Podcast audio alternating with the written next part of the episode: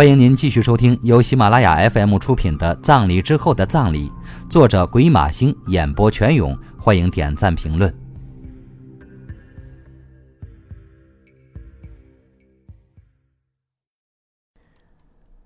第二十五集，回忆往事上。莫兰回到自己的房间，发现书桌上放着一叠 A4 打印件，这是莫兰白天拜托老爸做的事。因为在梁永胜那里编造她怀孕流产的谎话，莫中医甘心情愿被女儿使唤。他把过去几年施永安发到他邮箱的白丽莎写的言情小说，按照莫兰的吩咐，通通打印出来，放在了他的桌上。爸，你觉得他写的怎么样？莫兰曾经问莫中医。哎呀，幼稚的像个怀春少女，一个中老年妇女写出这样的东西。还以第一人称写，我真佩服他。莫中医对言情小说向来没兴趣。你到底看了多少？只看过一点点。你以为你老爸每天都很有空吗？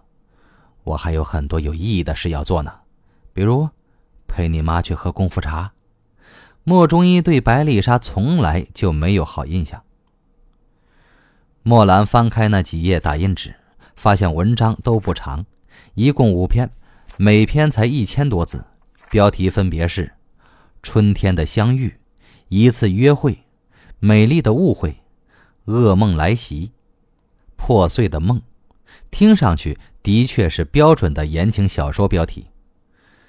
莫兰决定把这几篇文章当做床头小说来读。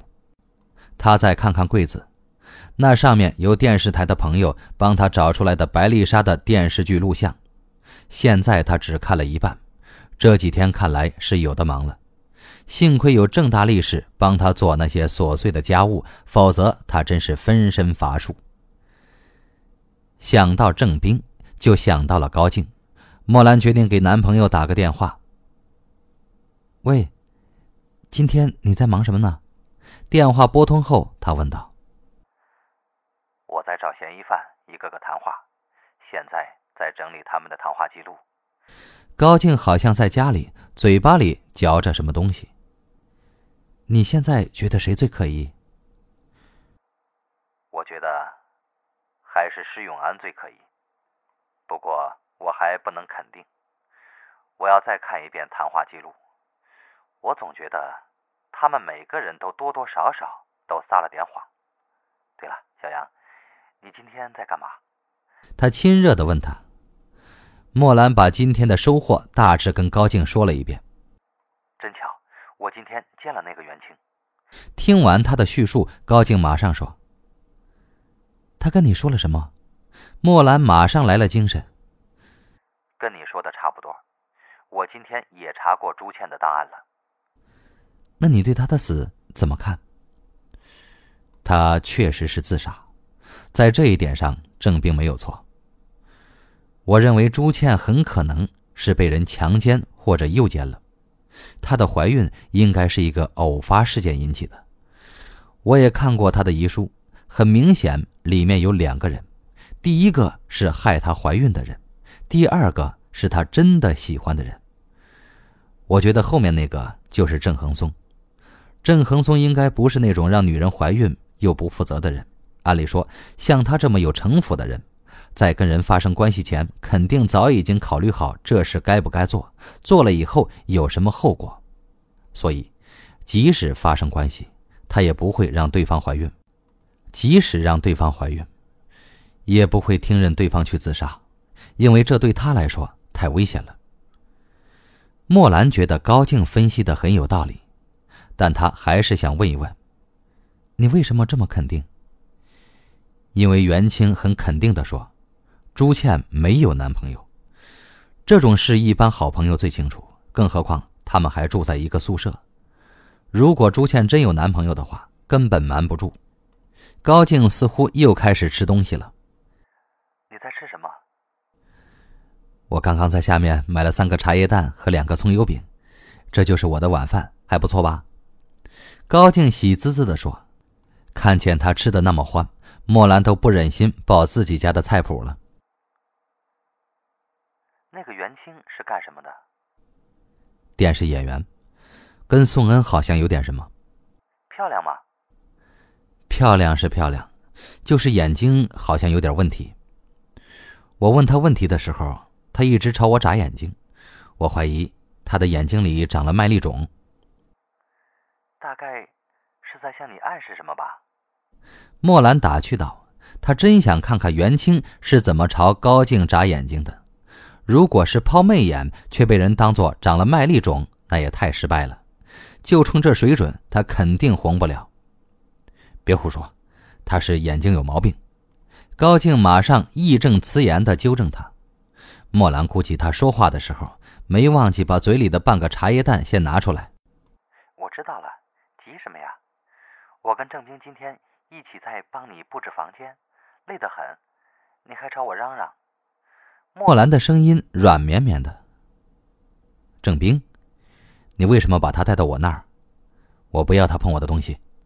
高静很不高兴。高静，他不是个坏人，只是走火入魔了。他今天的确干了不少活，你等会儿打个电话谢谢他吧。莫兰劝道。他认为郑冰是个容易被表面现象所迷惑，很容易把别人往坏处想的女人。这大概是他当警察那么多年形成的惯有思路，一时无法改变。我不想跟他联系，也不想跟他说话。那就发条短信吧，只要说谢谢就可以了。这至少可以证明我没有抹杀他的功劳和苦劳。真麻烦，我已经把他的电话号码删了。我等会儿给你。莫兰温柔的问道：“你什么时候搬家？”我明天再收拾一下，如果方便，明晚就搬了。高静说完，马上又补充了一句：“你不要来帮我了。”我自己能行，你这两天累坏了，我知道。那倒没有，莫兰想，最重要的是找到了帮手。录像看了吗？他忽然想到了这个问题。看了一部分。高静马上呵呵笑起来。怎么样啊？有线索吗？现在还没有，我得再看一遍，仔细看才行。哈哈哈。有什么感想？莫兰觉得自己现在听到的是典型的男人的笑。齐海波的确很那个，我佩服郑恒松。如果我是他，我根本看不下去，也根本不会把录像带保留下来。真的很那个吗？莫兰皱皱眉头。有几段是这样的，其实他不仅跟沈世强有关系，跟自己的同事和领导都有关系。有一段还是在电梯里，真的很大胆。他跟那个施永安也有一段，不过是在餐厅里。那个施永安一直在给他夹菜和倒饮料，他们原来那时候就认识了。我说的是他跟郑恒松第一次分手之前。还有你想不到的，齐海波跟洛平也认识，他好像在做采访，两人坐在茶馆里，看上去齐海波还在做记录。反正内容挺多，我得再看一遍。你不会看得着迷了吧？莫兰联想着他盯着荧光屏，两眼发直的模样，有点看完啊，我都站不起来了。五盘呢？您正在收听的是由喜马拉雅 FM 出品的《葬礼之后的葬礼》，作者鬼马星，演播全勇。郑恒松很准时，莫兰跟他约在七点半见面，他几乎是掐着秒表走进了咖啡馆。你好，他朝莫兰笑了笑，便在他对面坐了下来。莫兰发现他今天穿了一件阿玛尼的黑色紧身 T 恤，精神极了，但不知是不是因为咖啡馆灯光太暗的缘故，他看上去气色不好，有些憔悴，这让莫兰想起了下午表姐的描述，他想。被深吻过后又被无情拒绝的男人，大概就应该是这副德行吧。你好，今天中午谢谢你。应该是我谢谢你才对。郑恒松温和的回答，好像下午的约会非常成功。他扬手叫了一杯热奶咖。不用谢。莫兰很想跟他谈谈表姐乔娜回家后的反常情绪，但是想了想后。决定先把儿女私情放在一边。他眼下最关心的是深水虾跟朱倩的事。于是他说：“其实，我今天约你出来，是想打听一些事。什么事？”郑恒松挺好奇。关于你跟朱倩的事。郑恒松抬眼望着他，好像在揣测，想知道这段往事的究竟是他还是乔娜，但是他没有问。稍稍考虑了几秒钟后，微微点了点头。好吧，你问，看我是否能回答你。他慎重地说。莫兰觉得，对付郑恒松这样的人，最好不要绕弯子。朱倩那时候，是不是很喜欢你？郑恒松略微皱了皱眉头。可以这么说。他是怎么表现的？通常女孩子喜欢一个人，总会有所表示。莫兰想，郑恒松现在一定觉得她是个超级无聊的女人。这倒没关系，只要你回答我的问题就行了。他写信给我，他面无表情地说：“你是说情书？可以这么说。”现在还在吗？莫兰很想看情书，他想看看朱倩写的跟齐海波写的有什么差别。不过，他发现最近他都快被这案子涌出来的情书淹没了。他预计这案子结束后，他大概都能写一本关于情书的专业教材了。不在了，我后来扔掉了。他冷淡地说：“他给你写过几封信？”莫兰觉得。这可以衡量两人交往了多久，交往的有多深。如果两人感情很深，不是相隔两地，同时又没有什么其他问题的话，应该不用写情书。毕竟这是通讯科技发达的二十一世纪，所以情书越多，从某种程度上只能说明两人更疏远，或是有见面无法直接说出口的话，比如求爱、解释、道歉和分手。只有一封，郑恒松的眼神变得忧郁起来。很好，莫兰想，只有一封，是什么时候写的？有没有情书原文？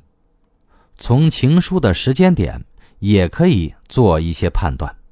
莫兰认为，如果情书是在交往之前写的，那多半是求爱；如果是交往尾声写的，通常就是分手。是那次行动之后的一个星期，我想，你表姐已经告诉你那次行动的事了。他看着他说：“莫兰知道他说这句话的重点在后面，他是想判断，乔娜是不是这次谈话的幕后主使。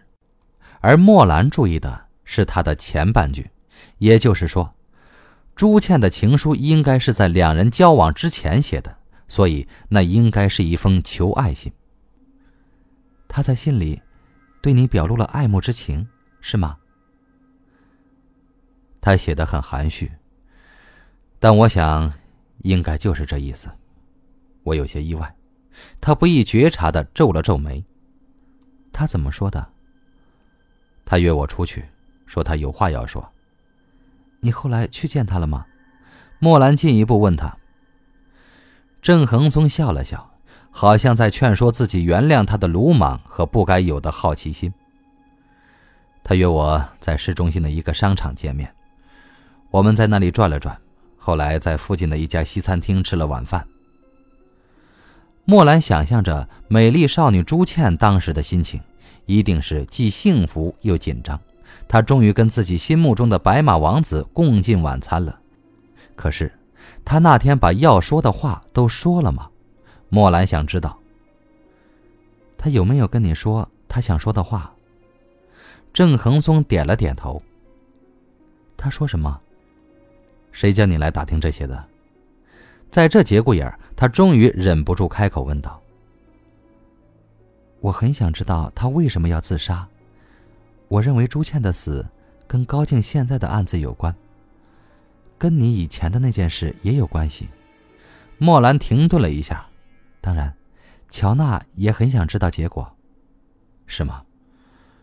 我并不这么认为，他冷冷地说。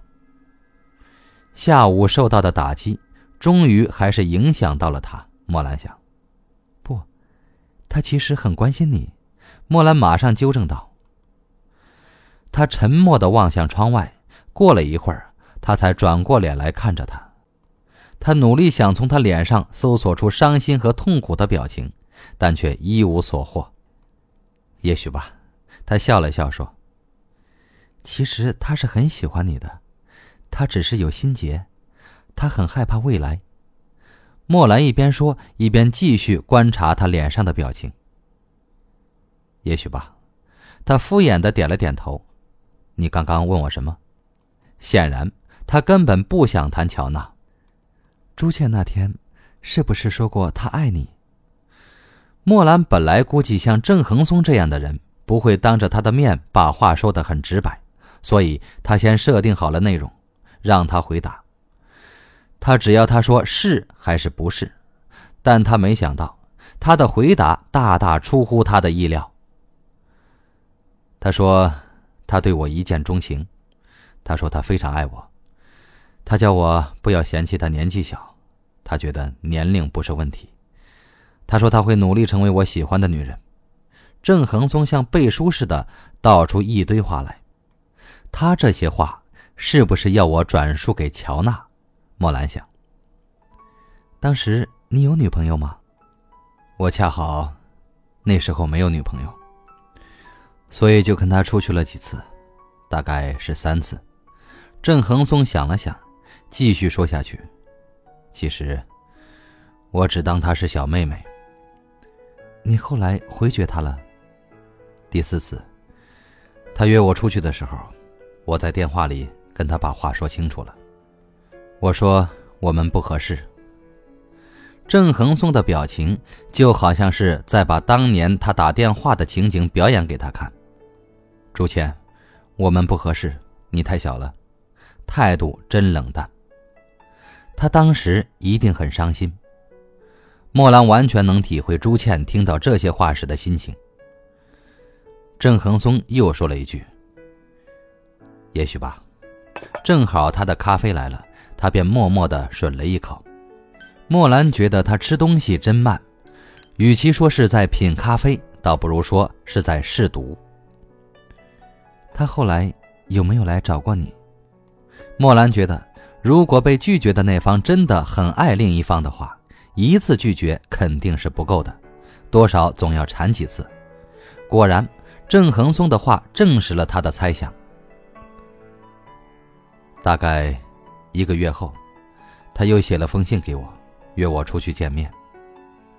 郑恒松说：“莫兰想，他没给你打电话，大概是怕被当场回绝吧。”你去了吗？我没去。我写了封回信给他，告诉他，那天晚上我有行动，我不能去赴约。为什么要写信给他？他没有手机吗？莫兰记得。二零零一年，手机已经非常普及了。白丽莎如果喜欢女儿的话，肯定会给她买手机。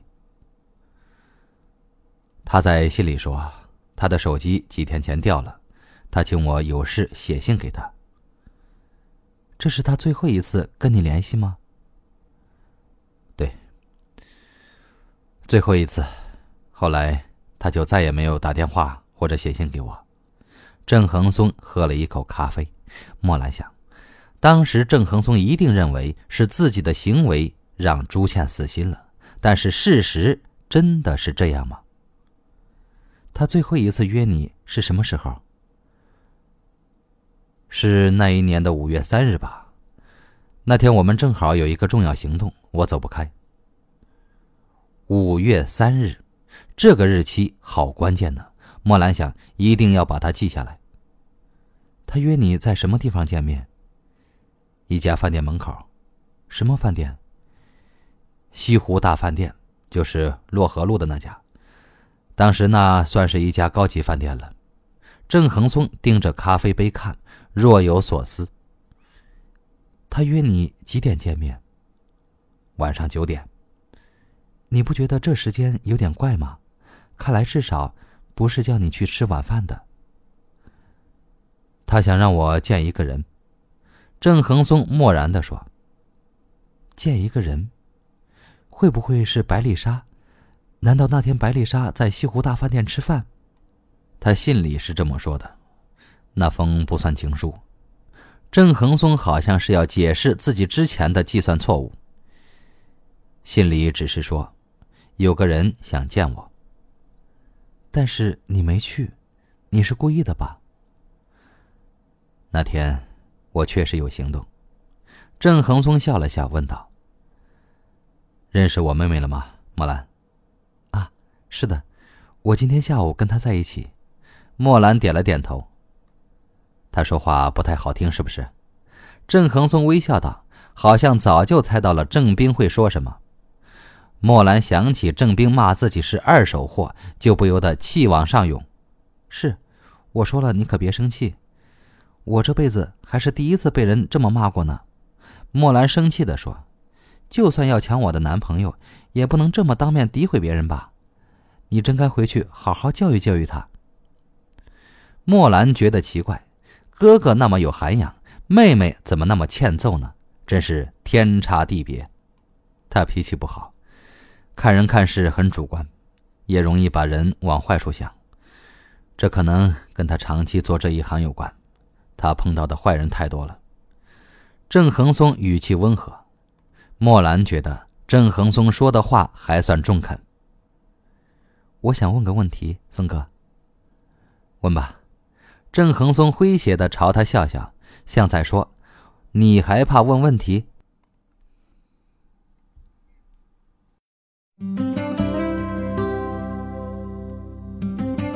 听众朋友，您刚刚听到的是由喜马拉雅 FM 出品的《葬礼之后的葬礼》，作者鬼马星演播全勇。本作品由作者本人授权。更多精彩有声书尽在喜马拉雅 FM。